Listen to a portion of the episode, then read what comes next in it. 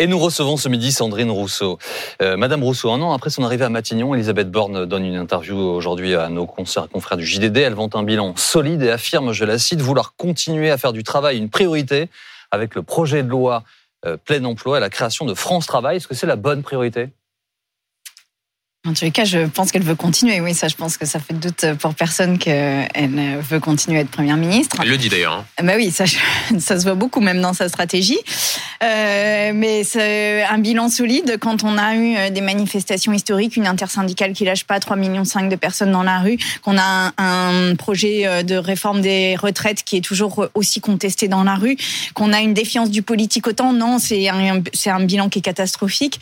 Et en l'occurrence, la question du travail, elle aurait dû se faire avant la question des retraites, c'est-à-dire que faire une loi travail maintenant pour essayer de réparer quelque chose qui et quand même de l'exploitation. Enfin, je veux dire, quand on fait 60, euh, quand on impose à tout le monde, y compris quand on a mal partout, quand on a des troubles musculo-squelettiques, d'aller jusqu'à 64 ans, c'est une forme d'exploitation. D'exploitation? Oui. Oui, quand on a des métiers précaires, quand on est dans des situations de pénibilité, quand on est exposé aux produits chimiques, quand on a des troubles musculo-squelettiques, comme dans la plupart des métiers du soin, par exemple, mais pas que, dans la, dans la grande distribution. Les mots sont forts, exploitation, ça ramène à des précédents dans, oui, dans l'histoire. Bah, quand, on a, quand on a un corps qui est usé, abîmé, malade du travail, et qu'on et qu'on impose d'aller à 64 ans, alors on est... Euh, tout le monde ne va pas jusqu'à 64 ans, Madame Rousseau. Quand on a des carrières longues, on ne va pas jusqu'à 64 ans. Mm. Mais quand on a des métiers pénibles et qui ne sont pas reconnus comme pénibles, alors on va jusqu'à 64 ans. Et je rappelle quand même que les critères de pénibilité, c'était une des batailles à l'Assemblée nationale et que l'exposition aux produits chimiques n'a pas été reconnue comme critère de pénibilité. L'exposition à des vibrations, les personnes qui sont sur des marteaux-piqueurs ne sont pas reconnues comme exerçant des métiers pénibles. Mais on est où? On euh. est où? Les postures, les postures pénibles, toutes les personnes qui sont auprès de personnes âgées, qui doivent porter, qui doivent avoir des, des posture difficile pour euh, pour euh, laver par exemple les personnes, mais ça vaut aussi par exemple des personnes qui sont coiffeurs ou coiffeuses, qui ont aussi des postures pénibles. Tout cela n'est pas reconnu comme pénibilité. Ces gens devront aller jusqu'à 64 ans. Oui. Vous avez dit elle veut continuer, on a bien compris. Euh, C'est-à-dire que vous pensez comme d'autres qu'elle devrait partir? Ah mais je pense que ça fait partie des solutions de sortie de crise, euh, un remaniement ministériel. Et je pense que Emmanuel. vous demandez son départ Non, je ne demande pas son départ. Je demande juste à ce qu'on entende la, la, contestation sociale importante qu'il y a dans la rue. Et en même temps, Madame Rousseau, s'il y avait un remaniement, vous seriez la première à dire ça change rien. C'est que des personnes, ce qu'on attend, c'est un changement d'orientation politique. Est-ce que vraiment d'avoir euh, Bruno Le Maire, Gérald Darmanin à Matignon, ça changerait fondamentalement les choses pour vous? C'est vrai aussi que c'est un changement d'orientation politique que nous attendons, bien sûr, mais euh, pour l'instant, il y a zéro geste d'aucune manière. Voilà. Euh, quand la, première ministre affirme dans le JDD que j'entends pardon qu'Elisabeth de gauche, qu'Elisabeth Borne est ah. de gauche et que c'est comme ça c'est pour ça qu'elle reste. J'aimerais voir la partie de gauche d'Elisabeth Borne parce que pour l'instant, je ne l'ai toujours pas observé. Ah ben non. Dans cette interview au JDD, elle affirme que certaines oppositions ont laissé croire qu'il n'y avait pas de problème de financement sur la question des retraites. Euh, clairement, elle vous, elle vous vise en, disant cela.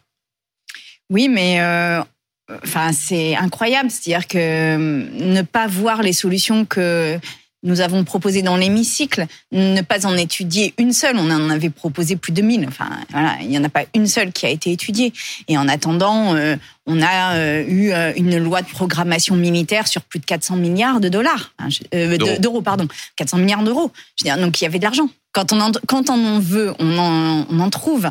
Donc euh, voilà, moi je dis juste, on avait plein de solutions, et notamment euh, sur la taxation des surprofits, sur la taxation des plus riches, mais aussi euh, une augmentation des cotisations patronales, par exemple, ce qui ne s'est pas fait. Et donc c'est bien qu'il y avait un problème de financement, parce que beaucoup d'oppositions disaient, au fond, le système il est équilibré, il n'y a pas besoin de trouver d'argent. Non, mais il y avait un pic à 12 milliards d'euros qu'il fallait trouver pendant 3 ans ou 3-4 ans. Bon ben voilà, ça, ça. On, on, pouvait, on pouvait trouver une solution sur une durée temporaire, mais le, le Conseil d'orientation des retraites, je le rappelle, disait quand même qu'il finissait par être équilibré et que le système des retraites était lui-même résilient au pic démographique que nous connaissons. Je veux dire, c'est pas vrai qu'il y avait un problème insurmontable de financement. Et surtout, je rappelle qu'il est toujours aussi injuste d'imposer à tout le monde un âge de 64 ans et que ça, tout le monde le sait, y compris Elisabeth Borne. Madame Rousseau, euh, la première ministre euh, regrette de ne pas avoir plus négocié avec les partenaires sociaux.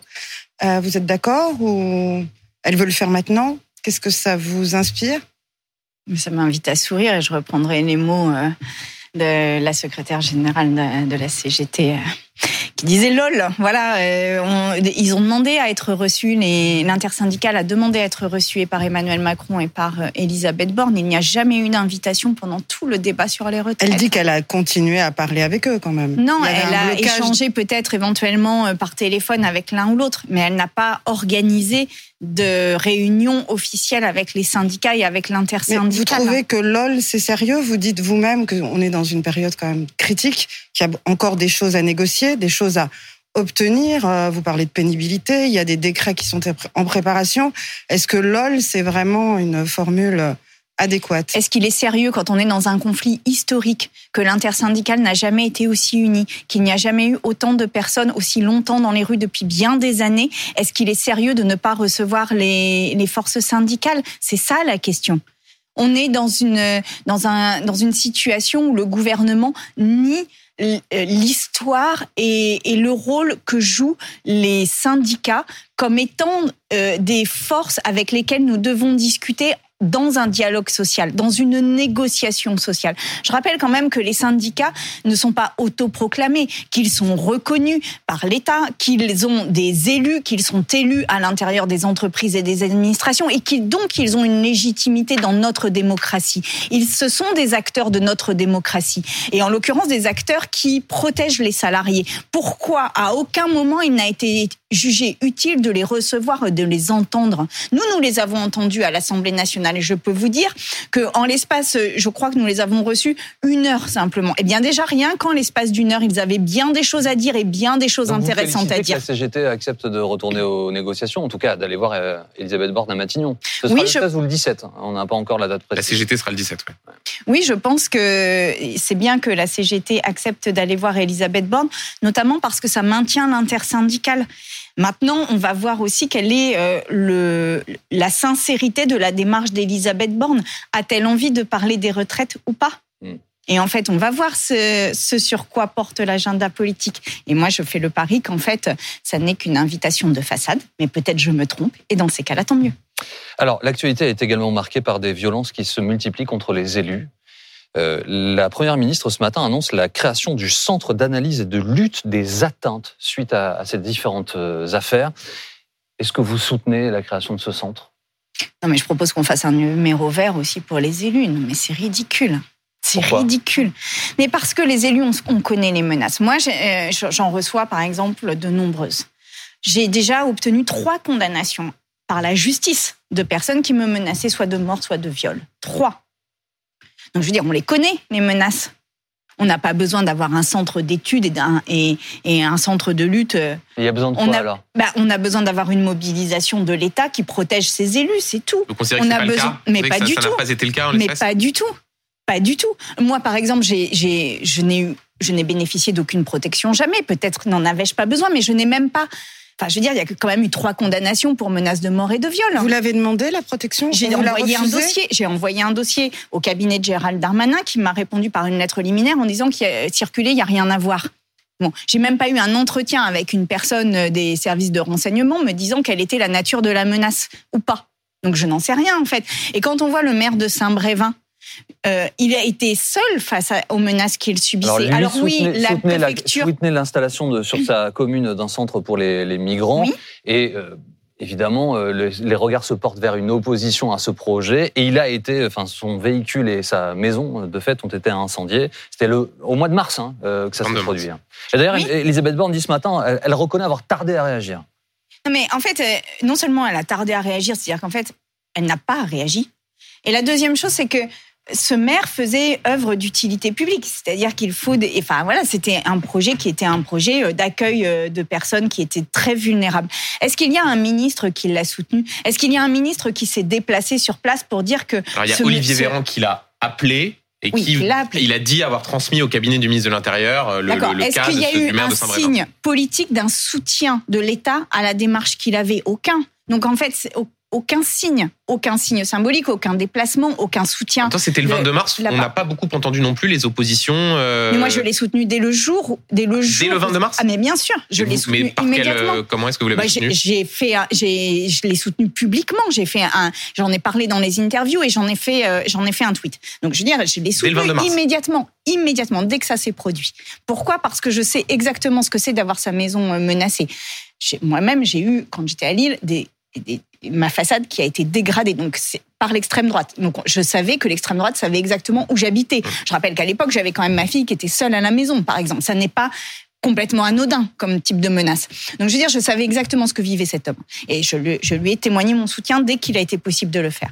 Ce que je veux dire aussi, c'est que tant que on laisse les propos d'extrême droite se diffuser comme étant une opinion et non pas comme étant des délits quand il s'agit de racisme ou quand il s'agit de, xénophobie, eh bien alors euh, on laisse aussi une forme d'impunité sur ces actes. Ça veut dire que, euh, en un sens, si je poursuis votre raisonnement, j'imagine que vous soutenez la, démarche de Gérald Darmanin qui, euh, publiquement dans l'Assemblée nationale, a souhaité faire interdire par principe tous les mouvements, enfin les rassemblements des mouvements d'ultra-droite, même si la justice, à plusieurs reprises ce week-end, lui a donné tort. Non mais euh, Gérald Darmanin, il navigue à vue, c'est-à-dire qu'un coup il laisse, un coup il laisse pas, un coup il, dit que euh, Marine Le Pen est trop molle, et de l'autre côté euh, il veut interdire. Enfin, on ne sait pas où, est, sait pas quelle est sa politique. On interdit une manifestation d'extrême droite, non pas sur la base d'un droit ou pas à manifester. On interdit une manifestation d'extrême droite au nom des propos qui sont tenus par le mouvement qui organise. Là, en l'occurrence, l'Action française. Je suis sûre que si on regardait dans les archives de l'Action française récente, on trouverait bien des propos qui pourraient relever du racisme, qui pourraient relever euh, de, de la haine de l'autre. C'est au nom de cela qu'on interdit en fait les rassemblements. Bah, manifestement non, pas, pas, de point de vue du droit, puisque le juge administratif a jugé que ce n'était pas. Euh, non, le juge administratif a juste jugé l'autorisation ou pas de, de se bah rassembler. Oui. mais on interdit un rassemblement sur la base des propos qui sont tenus en amont. Il n'y a pas eu d'études sur les propos qui ont été tenus en amont. Dieudonné, par exemple, ces, ces spectacles ont été mmh. interdits sur la base de condamnation pour antisémitisme. L'action française on, connaît l'histoire de l'action française. Je rappelle quand même que c'est le risque, c'est le risque de trouble à l'ordre public, hein, Madame euh, Rousseau. C'est le risque de trouble à l'ordre public qui caractérise l'interdiction. C'est pas le fait que quelqu'un a euh, X années ait dit quelque chose et qu'il soit toujours membre de cette organisation. C'est le risque caractérisable de, trouble à l'ordre public. Quel est le message politique qui est envoyé par cette organisation?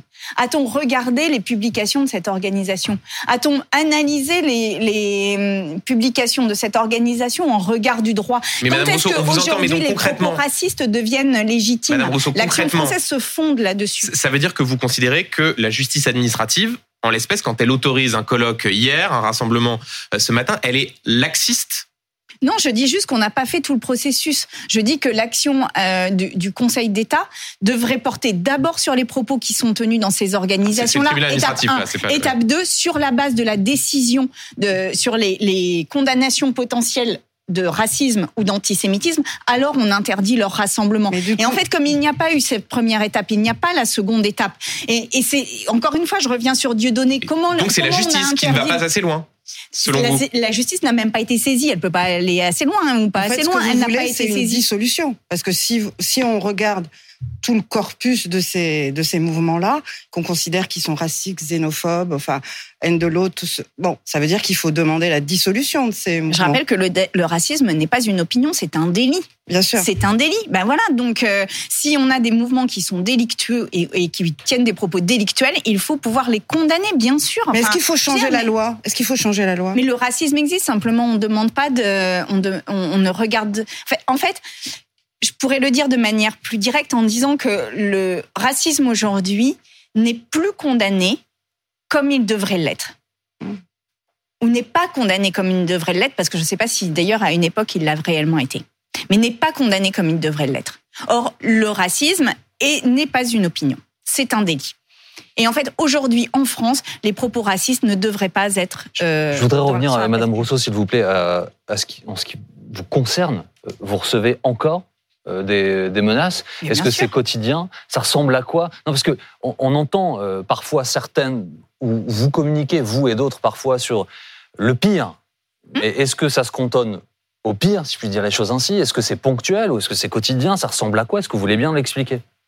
Ah bah c'est quotidien, c'est je mais euh, il suffit que je fasse un tweet pour voir le cyberharcèlement qu'il y a derrière. je veux dire, c'est quand même pas, euh, c'est quand même pas secret. Et évidemment, je reçois des lettres à, l'Assemblée nationale, je reçois des insultes dans l'espace public, je reçois sur mes mails, euh, ça m'arrive sur les sur les réseaux, sur les messageries privées de réseaux sociaux. Enfin, dès que, en fait, tous les moyens sont utilisés. Et évidemment que j'ai des menaces absolument directes. Enfin, je veux dire. Est-ce que vous portez plainte systématiquement? Alors, je ne porte pas plainte systématiquement faute de quoi je passerai ma vie au, commissariat.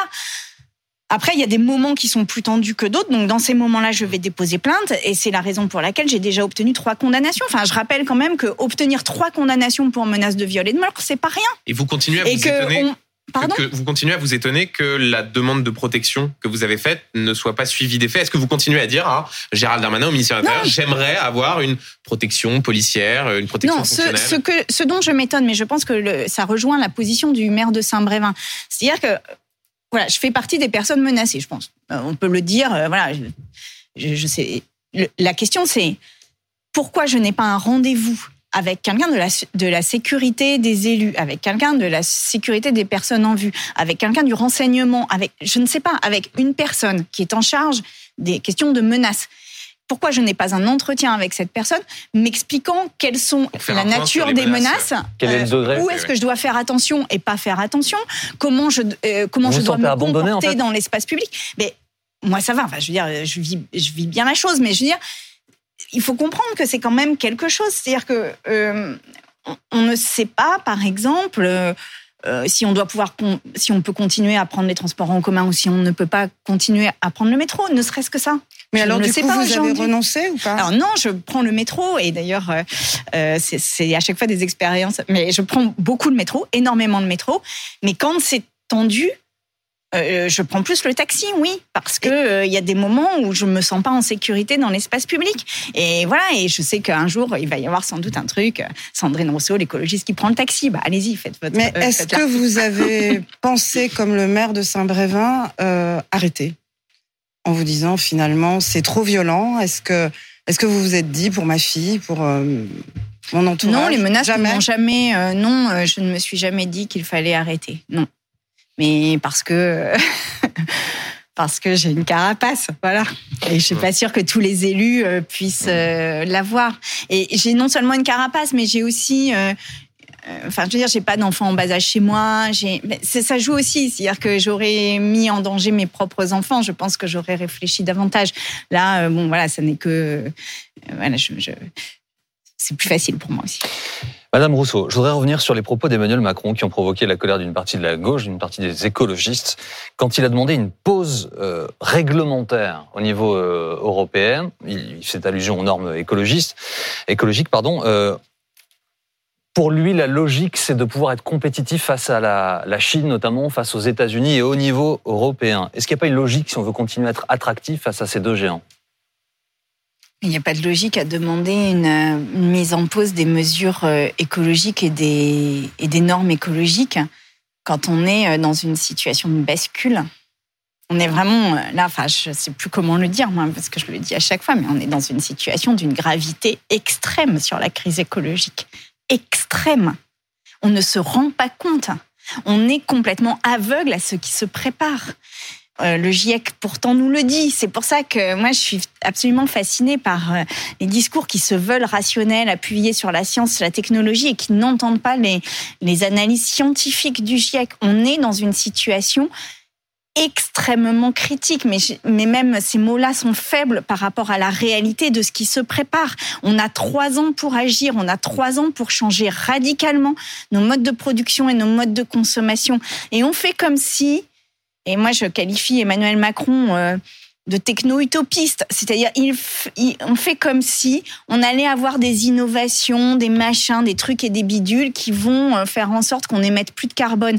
Mais l'ampleur de la crise n'est pas à ce niveau-là. C'est-à-dire que, même quand on, même si on trouve des bidules et des trucs, ça ne nous, ça résoudra pas notre problème. Pour préciser ce que dit le président par rapport à la question que vous posez Jean-Baptiste, il dit il faut qu'on fasse une pause et qu'on applique les normes qui ont été décidées, qu'on n'en fasse pas de nouvelles, parce que mmh. sinon on risque, notamment par rapport à la Chine, aux États-Unis, à comment dire imposer tellement de normes que les entreprises ne s'implanteront plus en France. Des entreprises qui, eh bien, parfois sont des industries vertes et qui permettent précisément de, de décarboner l'économie. Voilà la, la pensée du président de la République. Non, mais j'ai bien compris la pensée du, du, président de la République. Simplement, ça n'est pas une pensée écologique. Ça n'est pas une pensée qui pense, qui pense la limite de, de la planète. C'est-à-dire que là, euh, on ne négocie pas avec les limites planétaires, on ne négocie pas avec le réchauffement climatique. On peut pas demander une pause au réchauffement climatique de 3-4 ans. Enfin, ça n'existe pas. Donc euh, là, il est à nos portes. Il est là, on le voit. En plus, on a la sécheresse. il fait un effort, euh, le président de la République, puisque pour qu'il se décarbone, il propose euh, euh, de, de, subventionner en fait des entreprises comme ArcelorMittal, comme euh, comme Total, comme ExxonMobil, comme enfin de très nombreux groupes. Est-ce que ça vous trouvez, bah finalement, même si ces entreprises font des très gros profits, euh, c'est normal de les aider et d'avancer, ou est-ce que ça vous scandalise? Total est absolument écocidaire. Total est une entreprise écocidaire. Et en France et dans le monde. Total a un projet qui s'appelle ICOP, qui est un projet qui va traverser euh, la Tanzanie euh, et qui euh, fait un, pipe, un pipeline aérien qu'on doit chauffer parce que le pétrole qui va passer dedans est visqueux et donc euh, ça, ça passe par des par le lac Victoria qui est une réserve de biodiversité incroyable. Ça déplace quantité de population, tout ça pour fournir du pétrole. Emmanuel Macron n'est pas capable de surtaxer les profits de Total. Mais est-ce qu'il faut les aider à se décarboner euh, il faut les il faut leur interdire de détruire les écosystèmes. Il faut les condamner pour leur responsabilité dans la destruction des écosystèmes. Et ils ont des profits qui leur permet de faire euh, la bascule. Je veux dire, on va pas dépenser de l'argent de l'État alors que les profits de, Total sont historiques. Et en plus, ils bénéficient de ce qu'on appelle en économie une situation de rente. C'est-à-dire que parce qu'ils extraient du pétrole, ils ont une rente, une rente de monopole ou d'oligopole sur cette extraction de pétrole. Donc, je veux dire, on va pas aider des entreprises comme ça, on va les contraindre à bouger. On n'a pas besoin de dépenser de l'impôt des Français pour aider Total. Ça n'est pas vrai. Ça. justement, euh, Madame Rousseau, pour revenir aux Français, au quotidien des Français. Euh, évidemment, vous êtes contre euh, les, moteurs à explosion, si je peux dire les, choses ainsi, en tout cas la pollution liée aux véhicules. sauf qu'il y a des Français en zone rurale notamment, ils n'ont pas le choix, ils prennent la voiture pour aller bosser. Bon. et ils trouvent que le prix à la pompe est très élevé, malgré le, le fait que le prix du baril est baissé. vous comprenez pourquoi, vous? Ça s'appelle une rente. Ça s'appelle une rente, c'est ce que j'expliquais. C'est-à-dire que dans la mesure où vous êtes en, monopole de distribution ou d'extraction du pétrole, eh bien, vous pouvez vous en mettre plein les poches. Enfin, pardon de le dire aussi crûment, mais enfin, c'est quand même ça. Et donc, on sait qu'à chaque fois que les prix augmentent, les prix du brut augmentent, eh bien, le, le, prix de l'essence raffinée augmente parce que euh, les, les, les distributeurs et les extracteurs reportent les prix. Mais par contre, quand les prix diminuent, alors il n'y a pas une baisse de la même ampleur mmh. que euh, la baisse sur les marchés internationaux. C'est connu. C'est ça la rente en fait. Mmh. Donc euh, pendant la campagne interne face à Yannick Jadot euh, au moment de la désignation du candidat écologiste à l'élection présidentielle, vous étiez plutôt favorable à ce que les prix de l'essence augmentent. Oui, pour que ça envoie un signal prix qui permettent de désinciter à, à, notamment l'utilisation de la voiture. Est-ce que vous dites toujours la même chose Il faudrait que les, les prix continuent d'augmenter pour bah, essayer d'éviter que les gens. Ont, les prix ont augmenté bien plus que ce que je proposais. Moi, je proposais quelques centimes. Hein. Je rappelle ça. Je proposais quelques centimes étalés sur le temps avec des politiques publiques pour aider les personnes qui ont qui ont. Continuez à dire qu'il faut que la tendance aille à l'augmentation. Je, je, pose toujours oui le fait qu'on a absolument besoin de penser l'alternative à la voiture, mmh. ce qui n'est toujours pas pensé. C'est-à-dire que vous dites dans les milieux ruraux, on a besoin de la voiture, c'est absolument vrai. Et ces personnes-là ne peuvent pas se passer de voiture aujourd'hui. Donc comment on fait en sorte, non pas de les prendre à la gorge avec le prix de l'essence, mais comment on fait en sorte de leur offrir des alternatives de mobilité à ces personnes? Aujourd'hui, rien n'est pensé en Quand vous voyez chez nos voisins, par exemple en Allemagne, en Espagne, en Autriche, qui a un billet euh, euh tarif unique sur le transport euh, ferroviaire, il y a à votre place, le ministre de l'économie Bruno Le Maire la semaine dernière, nous l'avons interrogé à ce sujet. Il dit les investissements seraient trop lourds nous ne pourrions pas aujourd'hui le financer. Ben voilà. Ben voilà, ça, dit tout. C'est QFD, encore une fois, hein, ça dit tout. C'est-à-dire que dès qu'il s'agit d'écologie, on n'a pas les moyens de financer. Par contre, on est capable de soutenir Total. Enfin, ça n'a aucun sens. Ça n'a aucun sens.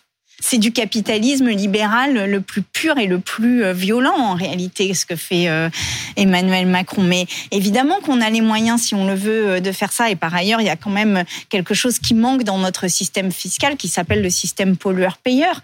C'est-à-dire que pour financer la transformation écologique, bah, il nous faut trouver les moyens de faire payer les pollueurs les plus gros pollueurs et que c'est comme ça qu'on va financer la transformation écologique. Comme il n'y a aucun moyen d'aller vers une taxation pollueur-payeur, parce que dès qu'on parle de taxation, on a l'impression de, de, passer pour de dangereux, euh, euh, de, de, enfin de, de, dangereux individus qui allons entamer la liberté d'entreprendre, alors qu'il s'agit de taxer un peu de, euh, total sur les super profits et les plus gros émetteurs de carbone. Ah, vous eh bien, aussi augmenter les taxes sur l'essence pour les particuliers. Donc là, c'est pas des grands pollueurs.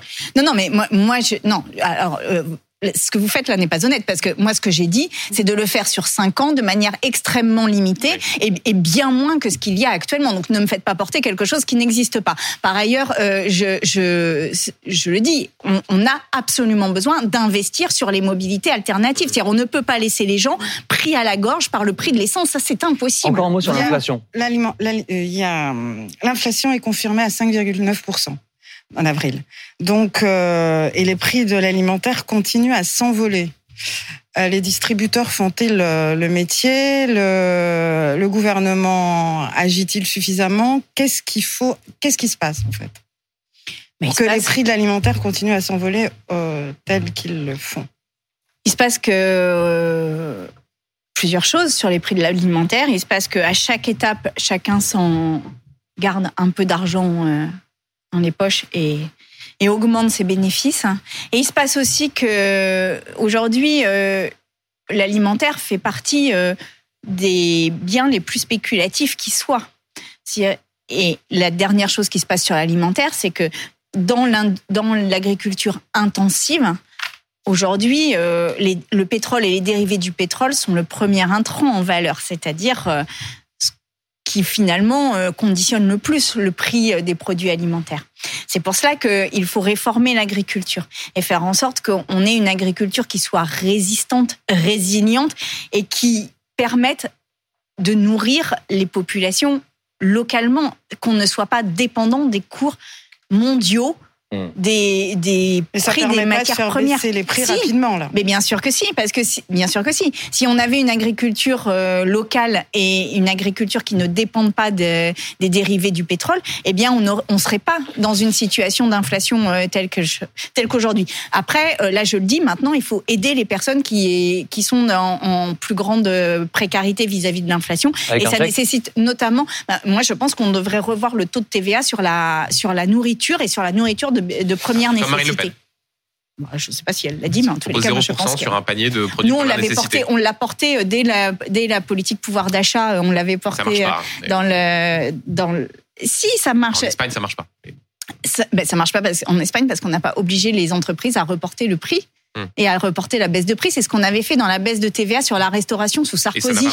Parce qu'on n'a pas obligé les entreprises à, à, répercuter sur les prix de vente la baisse de TVA. C'est ça qui, qui, manque dans la politique qui a été menée par euh, Nicolas Sarkozy ou qui manque en Espagne. c'est ça qu'il faut faire.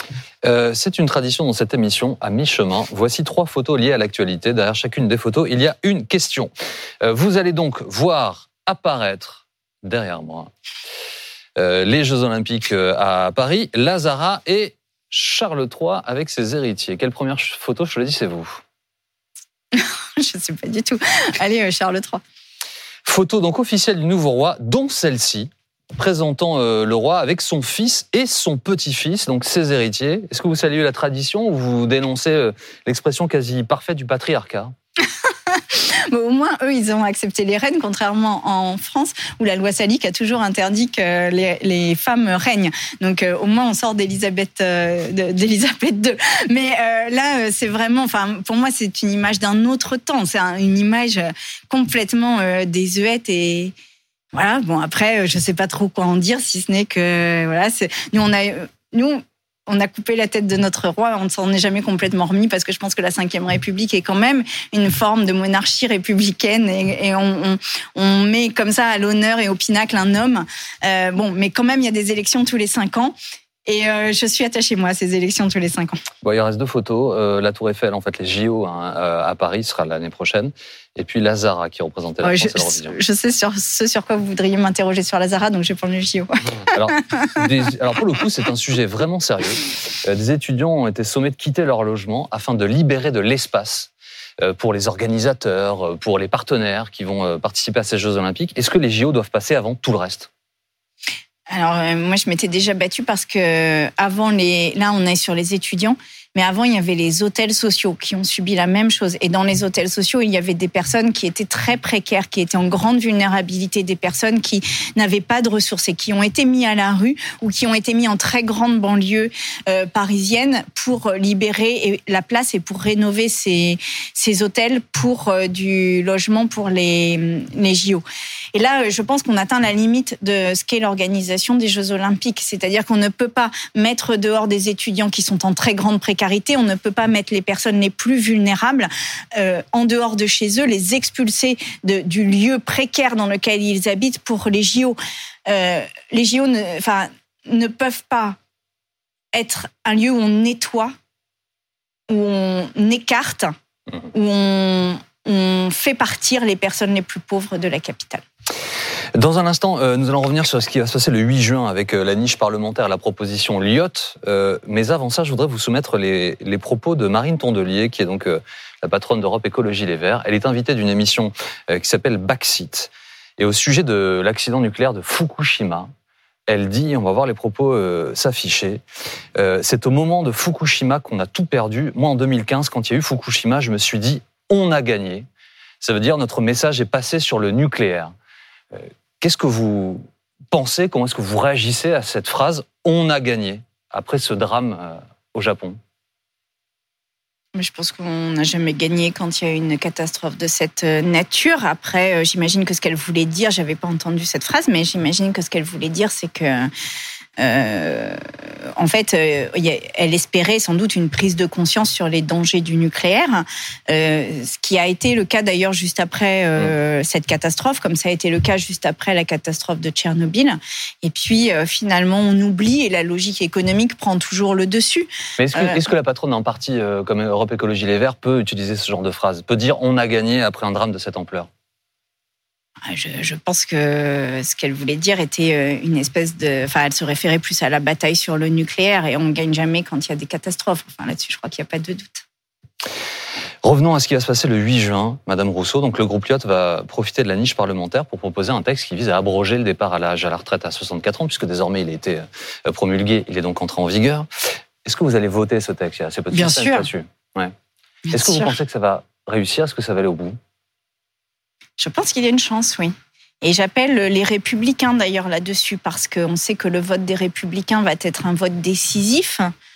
Et euh, je voudrais dire aux républicains qui nous écoutent que, euh, en fait, euh, il y avait des mesures dans la loi qui nous avaient été proposées à l'Assemblée nationale auxquels ils s'accrochaient pour dire qu'ils allaient voter ce texte. Donc c'était le CDI senior, mmh. c'était euh, l'index senior. Toutes ces parties-là du texte ont été balayées par le Conseil constitutionnel. Et vous républicains, une loi. Euh, ça a été balayé par le Conseil constitutionnel. par, Donc, la loi telle qu'elle s'applique aujourd'hui. Les républicains, il faut le rappeler aux téléspectateurs, ils voulaient 65 ans. Hein. Oui, mais ils avaient dit dans l'hémicycle que pour eux, les mesures d'accompagnement étaient indispensables au vote de la loi. Là, ces mesures d'accompagnement ne sont plus dans la loi telle qu'elle a été, euh, euh, telle qu'elle a été appliquée. Donc, s'ils sont logiques avec eux-mêmes, ils devraient voter pour l'abrogation puisqu'il n'y a pas les mesures compensatrices. Et comme un tien vaut mieux que deux, tu l'auras, il y a des promesses sur les mesures compensatrices, mais aujourd'hui, nous n'en avons pas de certitude. Donc, ils devraient voter pour l'abrogation de cette loi. Et je rappelle que euh, et, pour moi, c'est ce qui fait un peu la, spécificité du macronisme, c'est que les républicains ont dans leur base sociale des personnes qui sont des personnes précaires, euh, pauvres et, qui sont des ouvriers, qui sont euh, des, employés, qui sont ce que je ne pense pas à le macronisme. Je pense que le macronisme euh, est vraiment se caractérise par euh, une sociologie qui euh, qui évacue la question sociale et qui n'a pas de pauvres en fait.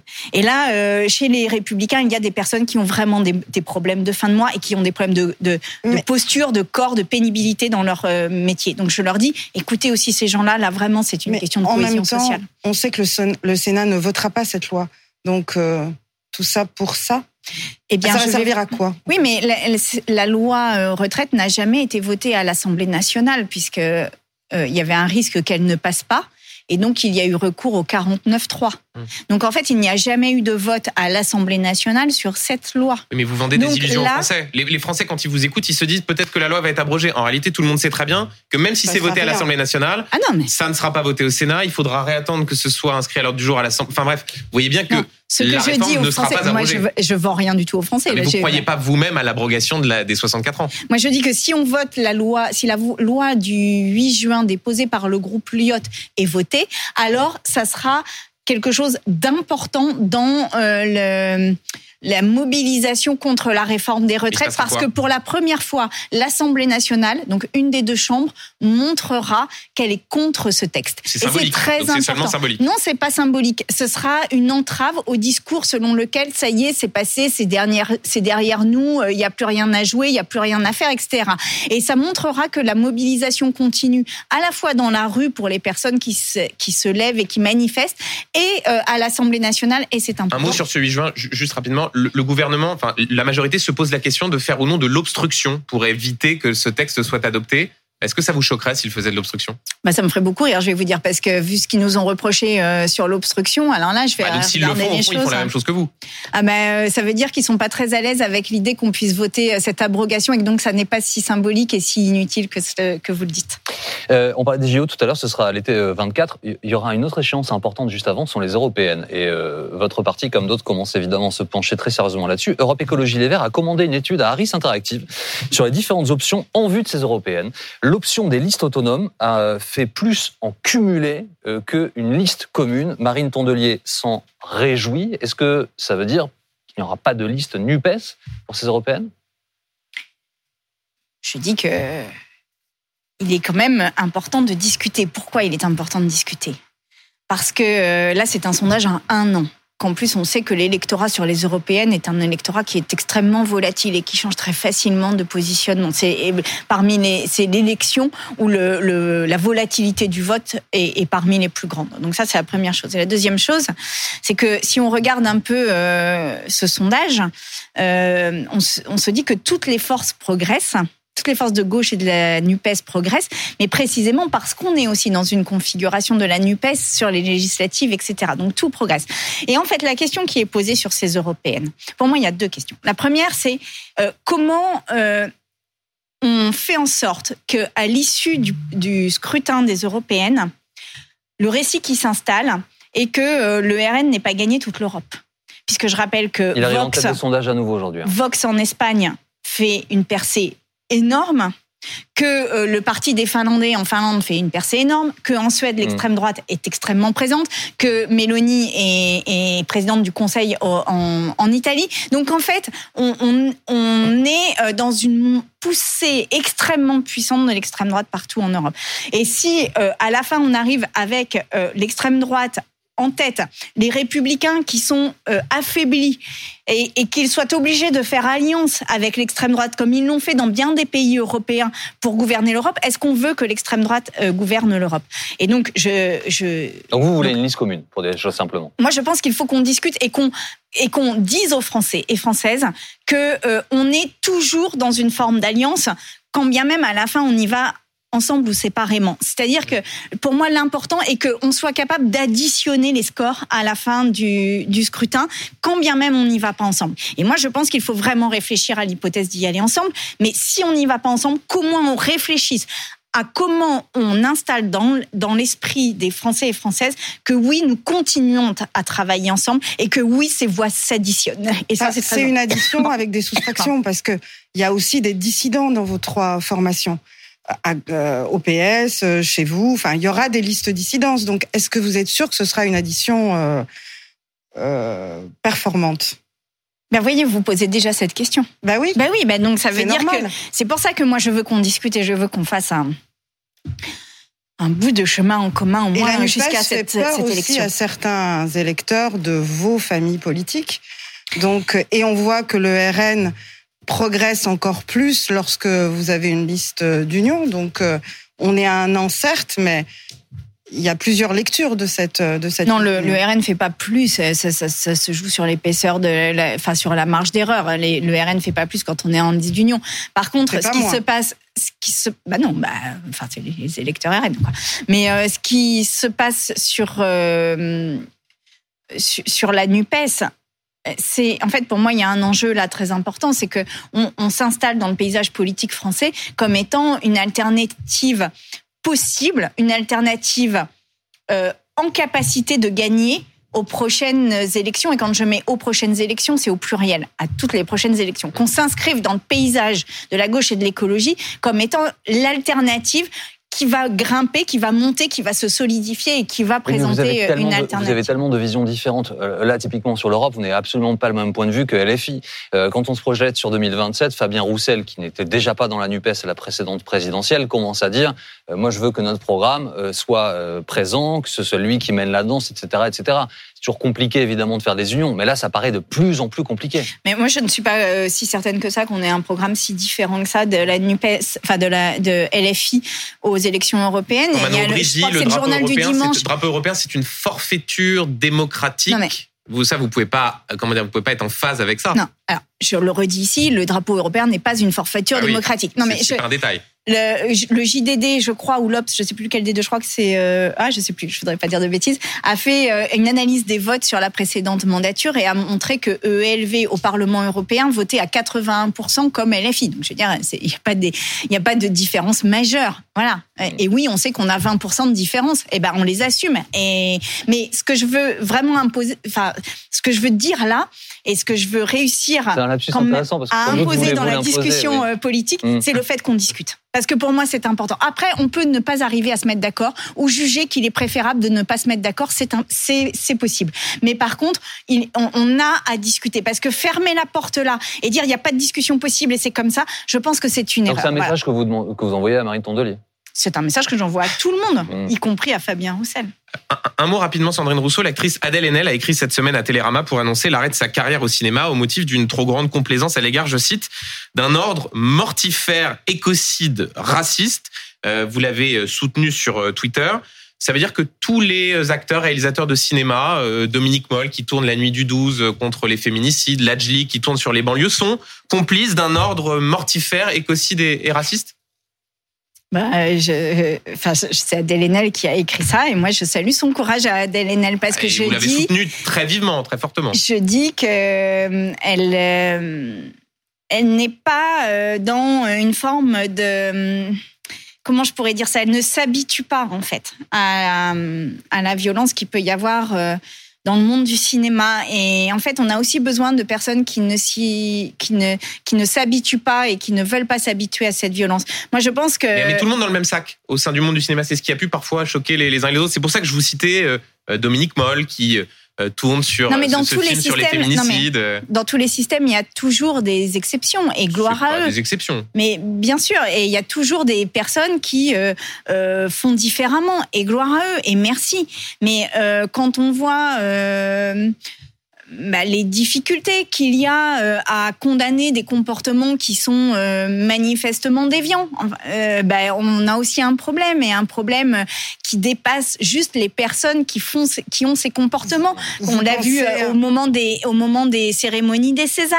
Enfin, je veux dire, on va pas se on, va pas se voiler la face quand Polanski a eu quand Polanski a eu le le, le, prix du meilleur réalisateur alors qu'Adèle Haenel venait de dénoncer la complaisance avec la pédocriminalité qu'il pouvait y avoir dans le cinéma. Bon, bah voilà. Il y a des mesures qui ont été prises d'ailleurs un an après. Oui, très bien. Ce qu'elle dit, c'est que ces mesures, euh, manifestement, ne sont pas suffisantes à transformer en profondeur le, monde du cinéma. Pour revenir eh bien, je, je, crois qu'on devrait écouter ce qu'elle a à dire, vraiment. Parce qu'en plus, elle le dit avec des mots qui sont, euh, certes, des mots crus, mais des mots intéressants à écouter. Il faut qu'on avance encore deux, trois questions. Juste, parce votre, vos déclarations sur Adèle Haenel font forcément penser à ce qui s'est passé dans la classe politique et dans des partis dont vous êtes proche. Donc, euh, LFI avec l'affaire Katnins, ELV e avec l'affaire Bayou.